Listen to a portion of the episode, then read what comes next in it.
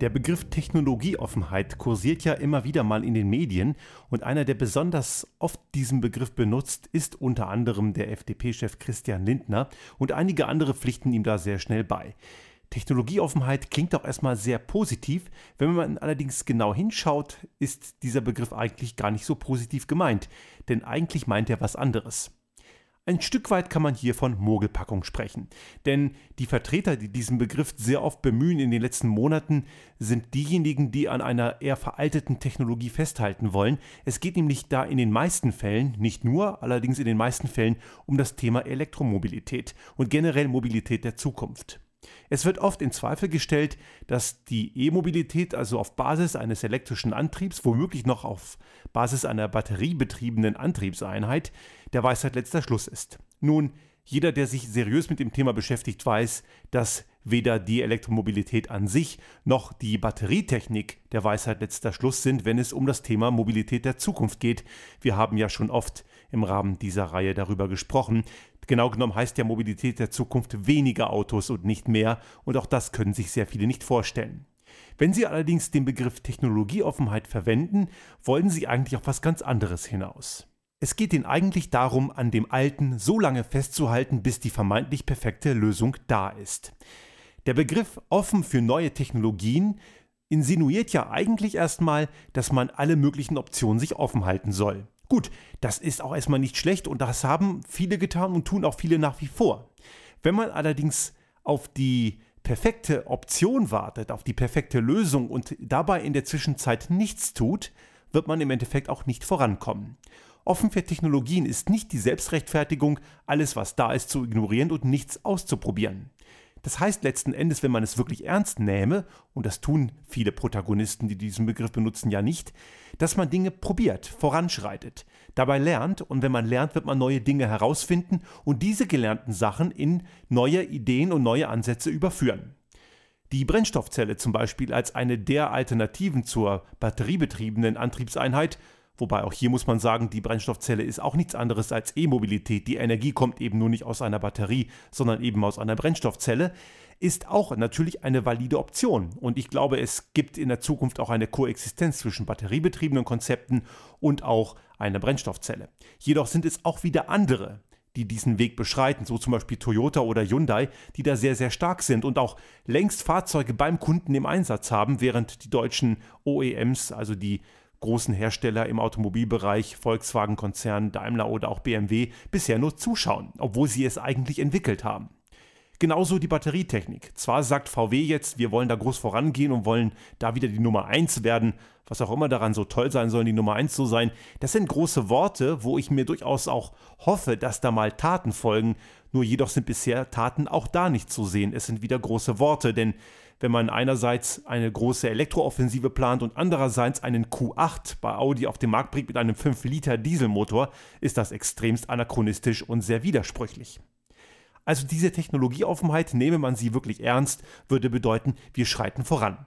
Und das tun einige Hersteller. Tesla tut das, BYD tut das, Future Mobility tut das oder Byton. China, USA, Japan. Das sind Länder, in denen es große Initiativen gibt. In Europa ist es lediglich Frankreich, ein Hersteller wie Renault, der relativ viel zum Thema Elektromobilität tut und auch schon eine große Anzahl an Angeboten dazu bereithält. Es kommt also sehr darauf an, wer den Begriff Technologieoffenheit verwendet und wie sind die Interessen dieser betreffenden Person gepolt.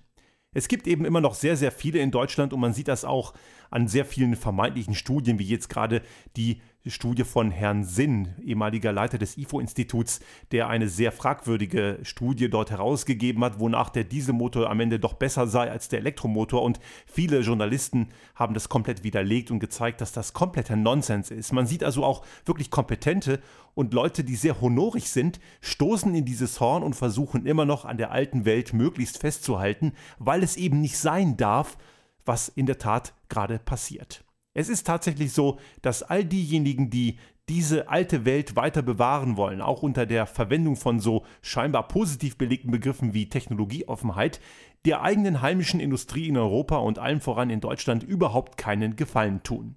Dazu kommt außerdem, dass diejenigen, die in der alten Welt verweilen wollen, in der Welt von Verbrennungstechnik und möglichst viel Autos und für die Individualmobilität das gleiche ist wie ein Auto zu besitzen, was auch komplett anachronistisch ist, denn das geht nämlich auch anders.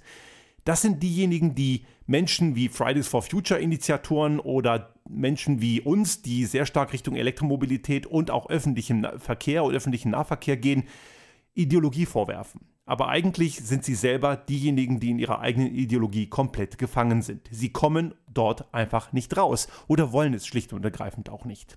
Ich finde es persönlich sehr ideologisch, wenn man den Sound eines Verbrennungsmotors für emotional hält. Das ist wahre Ideologie. Wenn man Rasen auf Autobahnen für die Freiheit hält, auch das ist Ideologie. Man kann verschiedene Ansätze fahren. Man kann sicherlich verschiedene Wege ausprobieren und der Weisheit letzter Schluss ist all das, was wir heute wissen, sicherlich noch nicht. Aber eines wissen wir ganz sicher. Die Zukunft der Mobilität sieht nicht so aus, dass jeder seine eigene Ressource besitzt. Das Thema Mobilität muss man komplett anders denken. Und das können eben viele nach wie vor nicht. Und weil sie Angst haben vor dieser neuen Welt, denken sie sich ebenso schöne Begriffe aus wie Technologieoffenheit und meinen damit vielmehr das Gegenteil von dem, was dieser Begriff eigentlich suggeriert.